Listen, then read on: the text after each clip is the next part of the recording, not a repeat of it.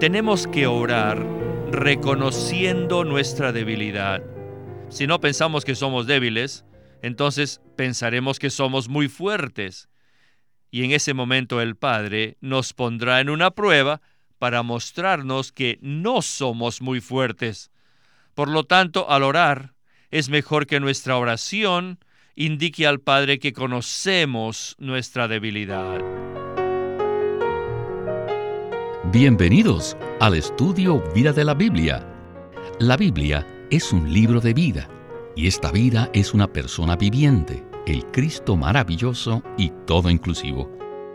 Los invitamos a que visiten nuestra página de internet radiolsm.com y allí podrán escuchar gratuitamente todos los programas radiales del Estudio Vida.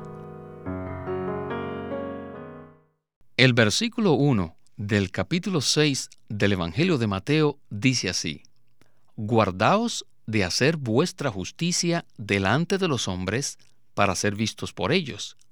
De otra manera, no tendréis recompensa ante vuestro Padre que está en los cielos. Luego, en los siguientes 17 versículos, menciona lo que los religiosos hacían en público. Daban limosna, oraban y ayunaban. Aquí el Señor amonesta a los creyentes a que hagan obras justas en secreto, de tal manera que solamente el Padre vea y sepa lo que hagamos. Queridos radioyentes, de esto trata el estudio Vida de Mateo de esta ocasión. El mismo se titula La promulgación de la Constitución del Reino, parte 9. Y para darnos sus comentarios, nos acompaña en esta ocasión Antonio Hernández. Me agradó mucho estar en este programa. Gracias. No es fácil hacer obras justas en secreto, ¿verdad, Antonio? No, no lo es. Es imposible hacerlo en nuestra vida natural, pero en la vida divina sí es posible, o sea, en nuestro espíritu. En la primera parte del mensaje tocaremos el principio de no hacer obras justas delante de los hombres y luego, en la segunda parte, hablaremos de la oración que el Señor Jesús nos dio como ejemplo, que es el Padre nuestro. Sin embargo, primero, me gustaría, Antonio, que usted nos comentara acerca de lo mencionado al principio del capítulo 6, con relación a hacer buenas obras en privado y no en público. En el capítulo 5, lo que queda al descubierto es nuestro mal genio y la concupiscencia, que son terribles y no nos gustan. Quisiéramos evitarlos. Pero en el capítulo 6 vemos otros problemas que son aún más sutiles que esos, especialmente el yo y la carne. Necesitamos ver, por un lado, los asuntos de orar, de ofrendar, esto es, dar limosnas, y ayunar, según el Señor Jesús los ve, para que nuestros enemigos sean expuestos, que son peores que el mal genio y la concupiscencia. Y este es el otro lado, ver los peores enemigos que tenemos, que son la carne y el yo. Quisiera darle énfasis a esto. Los peores enemigos que tenemos, que son peores que el mal genio y la concupiscencia, son la carne y el yo. Solo al verlos los odiaremos y rechazaremos. Si verdaderamente deseamos crecer en la vida divina y si deseamos que el reino de Dios venga en realidad, necesitamos ver esto. Leamos entonces los versículos que repasaremos en la primera parte del mensaje. Mateo capítulo 6, versículo 2 dice, Cuando, pues, des limosna, no toques trompeta delante de ti, como hacen los hipócritas en las sinagogas y en las calles, para ser alabados por los hombres. De cierto os digo que ya tienen su recompensa. Este versículo habla acerca de dar limosna. Luego, el versículo 5 menciona la oración. Dice así, y cuando oréis, no seáis como los hipócritas, porque ellos aman el orar en pie en las sinagogas y en las esquinas de las calles para ser vistos por los hombres. De cierto os digo que ya tienen toda su recompensa. Y tercero, el versículo 16 que menciona el ayuno. Dice así, y cuando ayunéis, no seáis como los hipócritas, que ponen cara triste, porque ellos demudan sus rostros para mostrar a los hombres que ayunan. De cierto os digo que ya tienen toda su recompensa. Con esto empezamos el mensaje de nuestro estudio Vida de Mateo en esta ocasión. Adelante con Winnesley. Giving alms, praying and fasting. Dar limosna, orar y ayunar These three things are used by the Lord son tres asuntos que el Señor usa to illustrate how we are. para revelar cuánto estamos llenos del yo y de la carne. Referente a estos tres ejemplos, el Señor Jesús usa la palabra secreto o en secreto. Si hacemos estas tres cosas en secreto, el Padre las verá en secreto. En otras palabras, hacer obras en secreto da muerte al yo y a la carne. Hoy en día, si a las personas de la sociedad no se les permitiría hacer un alarde de sus buenas obras, nadie las haría. Si no tienen la oportunidad de exhibirlas, nadie las haría. Por ejemplo, para conseguir fondos, la mejor manera de hacerlo es darle oportunidad a la gente, a los donantes, a que se exhiban en público. Cuanto más grande sea el despliegue público, más dinero estarán dispuestos a dar. Presumir así proviene de la carne. Así que, para el pueblo del reino, hay un principio fundamental, que cualquier cosa que hagamos, nunca debemos presumir ni ostentar. Cuanto más sea posible, debemos escondernos, mantenernos cubiertos y actuar en secreto. Todo lo mencionado en la constitución del reino no le da nada de campo para que se exprese nuestro mal genio, la concupiscencia, el ser natural, el yo ni la carne. Por la misericordia y gracia del Señor, en todo lo que hagamos, cuanto más sea posible, debemos actuar en secreto. Siempre debemos hacer lo que agrada a Dios, lo que sea justo para con los hombres. Sin embargo, debemos hacerlo en secreto. Pues bien, Antonio, no es muy fácil que aprendamos esta lección. En el contexto de dar limosna, el versículo 3 dice, Mas cuando tú des limosna, no sepa tu izquierda lo que hace tu derecha. Sin embargo, Antonio, en principio, esto se puede aplicar también a la oración y al ayuno. Por ello me gustaría que usted nos dijera qué relación existe entre el reino de los cielos y hacer obras justas en secreto. La relación es esta. La carne del hombre que procura gloriarse siempre quiere hacer obras justas delante de los hombres para recibir alabanzas de ellos. Pero a los ciudadanos del reino, quienes viven en un espíritu desprendido y humilde, y que andan con un corazón puro y sencillo bajo el gobierno celestial del reino, no se les permite hacer nada en la carne para ser alabados por los hombres, sino que deben hacerlo todo en el Espíritu para agradar a su Padre Celestial. Necesitamos, oh, cuánto necesitamos las experiencias secretas del Señor, porque éstas matan nuestro yo y también nuestra carne. Lo importante aquí es el crecimiento en vida. Todos necesitamos algún crecimiento en vida que sea en secreto, algunas experiencias secretas de Cristo. Si exhibimos nuestras buenas obras en público, no tendremos el crecimiento en vida de una manera saludable. Lamentablemente, entre los cristianos de la cristiandad de hoy, se ve la tendencia a exhibir el yo y la carne. No debemos permitir que estos se exhiban. En todo lo que hagamos debemos escondernos, es decir, hacerlo en secreto, que nadie sepa lo que hacemos, que no se lo demostremos. Si hacemos todo en secreto, creceremos.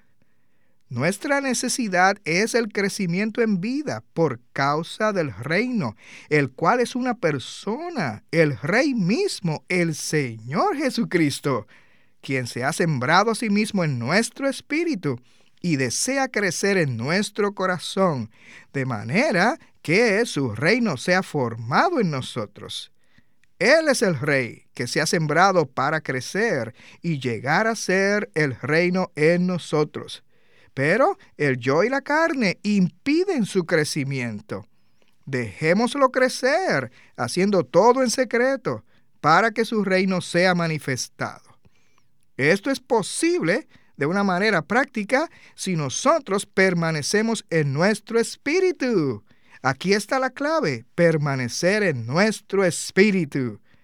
Cristo el Rey se hizo el espíritu vivificante y ahora está en nuestro espíritu. Él es la vida del reino, la cual nunca se exhibió, sino que siempre hizo todo de manera apropiada a fin de manifestar al Padre. Por tanto, debemos escondernos en esta vida, que ahora está en nuestro espíritu, el lugar secreto donde podemos hacerlo todo. Sigamos entonces adelante a los versículos del 9 al 13 de Mateo 6, donde se encuentra la oración conocida popularmente como el Padre Nuestro. Es en este pasaje que el Señor Jesús le dio a sus discípulos un ejemplo de cómo orar. Dice así, Vosotros pues oraréis así, Padre nuestro que estás en los cielos, santificado sea tu nombre. Venga tu reino, hágase tu voluntad como en el cielo, así también en la tierra. El pan nuestro de cada día, dánoslo hoy, y perdónanos todas nuestras deudas, como también nosotros perdonamos a nuestros deudores. Y no nos metas en tentación, mas líbranos del maligno, porque tuyo es el reino, y el poder y la gloria por todos los siglos. Amén. Adelante con Witness Lee. En cuanto al Padre Nuestro, o el que se le llama el Padre Nuestro, no hay duda que esta oración es el ejemplo para nuestras oraciones. Sin embargo, no es el ejemplo para todas las oraciones. No, no. La oración presentada en Mateo 6 es totalmente diferente de la oración enseñada en Juan. En Mateo 6, por ejemplo, no se nos dice que oremos en el nombre del Señor. ¿Por qué? Debido a que esta oración no está relacionada con la vida, sino con el reino. En este breve ejemplo de oración, el reino se menciona al menos dos veces. Esta oración tiene mucho que ver con el reino. Es una oración de batalla que se usa en la guerra contra el enemigo de Dios para el reino de Dios. Ahora, en el versículo 9 dice, Padre nuestro que estás en los cielos, santificado sea tu nombre. Hoy el nombre de Dios no es santificado, al contrario, es profanado y es hecho algo común los que hablan de Jesucristo lo hacen en forma común, pero nosotros no invocamos al Padre ni el nombre del Señor Jesús de manera común. Cuando decimos Padre o cuando decimos Señor, santificamos estos nombres, los santificamos día tras día. Así que oramos, oh Padre, santificado sea tu nombre No hay duda que esto se refiere al Padre. Luego el versículo 10 dice, venga tu reino. Aunque el reino está presente en la vida de iglesia hoy, la manifestación del reino todavía está por venir. Sí, tenemos la realidad, pero no la manifestación del reino aún. De manera que el reino debe venir, por lo cual debemos orar pidiendo que venga. El asunto del reino está claramente relacionado con Dios el Hijo. Luego el versículo 10 sigue. Hágase tu voluntad como en el cielo, así también en la tierra. Este versículo se refiere al Espíritu Santo. Cuando el nombre del Padre sea santificado, el reino del Hijo haya venido y la voluntad del Espíritu se haya hecho así en la tierra como en el cielo. Oh, qué tiempo será ese. Entonces se manifestará el reino. Antonio, en los programas anteriores mencionábamos que el Evangelio de Mateo trata sobre el reino de los cielos. Y esta oración en Mateo 6 está asociada con el reino. Si el reino de Dios ya existe en realidad dentro de los creyentes en la iglesia, ¿por qué es necesario orar para que venga el reino? Esto es muy importante. Qué acertada es esta pregunta. Bueno, esta oración está relacionada con la guerra que hay entre Dios y su enemigo. Después de que Satanás se rebeló, la tierra cayó en la mano usurpadora de Satanás. Entonces, la voluntad de Dios no pudo hacerse así en la tierra como en el cielo. Por consiguiente, Dios creó al hombre con la intención de recobrar la tierra para sí mismo. Y esto lo podemos ver en Génesis capítulo 1 en los versículos del 26 al 28. Pero después de la caída del hombre, dos mil años después, aleluya. Tenemos que decir aleluya que Cristo se encarnó. Él vino para traer el dominio celestial a la tierra, para que ésta fuese recobrada para el propósito de Dios a fin de que su voluntad fuese hecha así en la tierra como en el cielo. Después de su muerte y resurrección, Él ascendió físicamente y se hizo el espíritu vivificante que ahora ha entrado en sus creyentes. Si lo disfrutamos y lo experimentamos, estamos en la realidad del reino. Aunque el reino está presente hoy, pero la manifestación del reino ha de venir todavía para tomar toda la tierra, por lo cual estamos orando.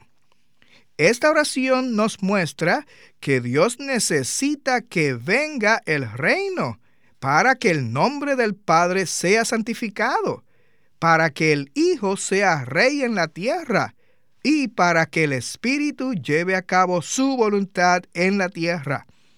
Oremos para que Dios en Cristo, como el Espíritu, vuelva a poseer la tierra, para que el reino de Dios sea manifestado prácticamente en la tierra.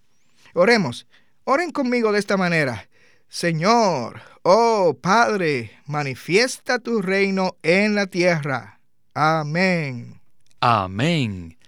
Bueno, ahora continuemos con la segunda parte de la oración que cubre todas las necesidades del hombre. Adelante con nuestro estudio vida de hoy. La oración al Padre es toda inclusiva. Cubre todas nuestras necesidades.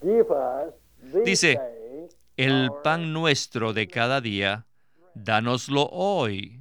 Esto revela que en esta oración de guerra, el Señor trata también con nuestra necesidad cotidiana. Después, también cubre el perdón que necesitamos. Debemos confesar que tenemos deudas, fallas y transgresiones, por lo cual debemos pedir al Padre que nos perdone, tanto como debemos perdonar a otros por el bien del Padre. Luego, esta oración pide que Dios nos guarde nos guarde de la tentación y nos libre del maligno. El versículo 13 dice, y no nos metas en tentación, mas líbranos del maligno. Tenemos que orar reconociendo nuestra debilidad. Si no pensamos que somos débiles, entonces pensaremos que somos muy fuertes. Y en ese momento el Padre nos pondrá en una prueba para mostrarnos que no somos muy fuertes. Por lo tanto, al orar, es mejor que nuestra oración indique al Padre que conocemos nuestra debilidad. Debemos pedirle al Padre que no nos meta en la tentación, mas nos libre del maligno. Al final dice, porque tuyo es el reino y el poder y la gloria. Esta oración es concerniente al reino. Si luchamos por el reino, necesitamos seguir el ejemplo de esta oración.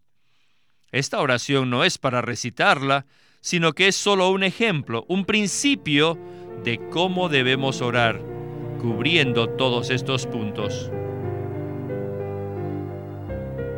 Ciertamente esta oración lo incluye todo. Se ocupa del nombre de Dios, su reino y su voluntad, así como también de nuestra necesidad, de nuestras fallas y de cómo enfrentarnos al enemigo.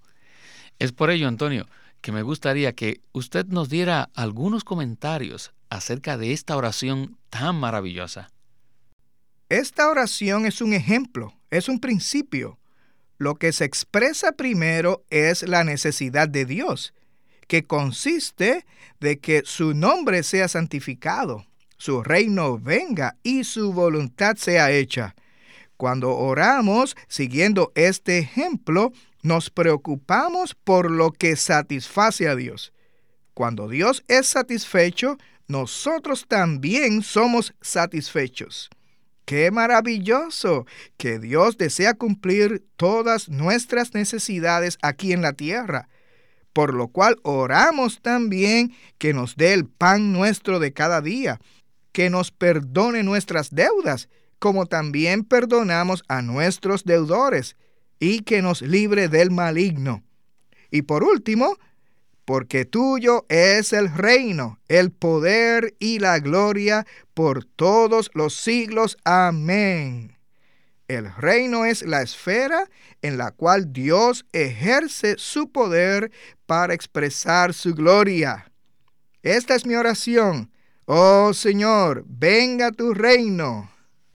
Porque tuyo es el reino y el poder y la gloria por todos los siglos. Amén. Bueno, este estudio vida ha sido maravilloso y por eso tenemos que terminar con esta expresión tan gloriosa de esta oración que el Señor Jesús nos dejó como modelo. Y a usted, Antonio, muchas gracias por haber participado en este estudio vida y que se repita su visita. Gracias al Señor por haber estado en este programa.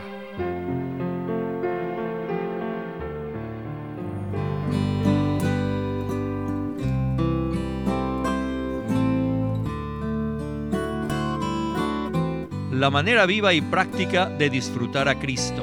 Este es un libro compuesto de ocho mensajes que Witness Lee dio en 1972 en Los Ángeles, California. Es tan precioso leer estos mensajes porque nos llevan a amar al Señor y a alabarlo más y más por lo precioso que Él es. En la manera viva y práctica de disfrutar a Cristo hay un capítulo para ser aquellos que aman locamente a Jesús. Un capítulo preciosísimo. Otro capítulo, por ejemplo, también trata del nombre del Señor y de cómo podemos llegar a ser la Jerusalén que Dios busca.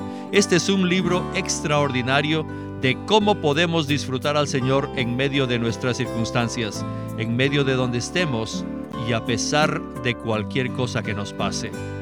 Es un libro muy pequeño, de solo 64 páginas, pero está lleno de vida, tiene mucha vida y muchos ejemplos prácticos de cómo podemos disfrutar al Señor. Consíguelo llamándonos o escribiéndonos y el título de este libro es La manera viva y práctica de disfrutar a Cristo por Witness Lee. De nuevo, la manera viva y práctica de disfrutar a Cristo.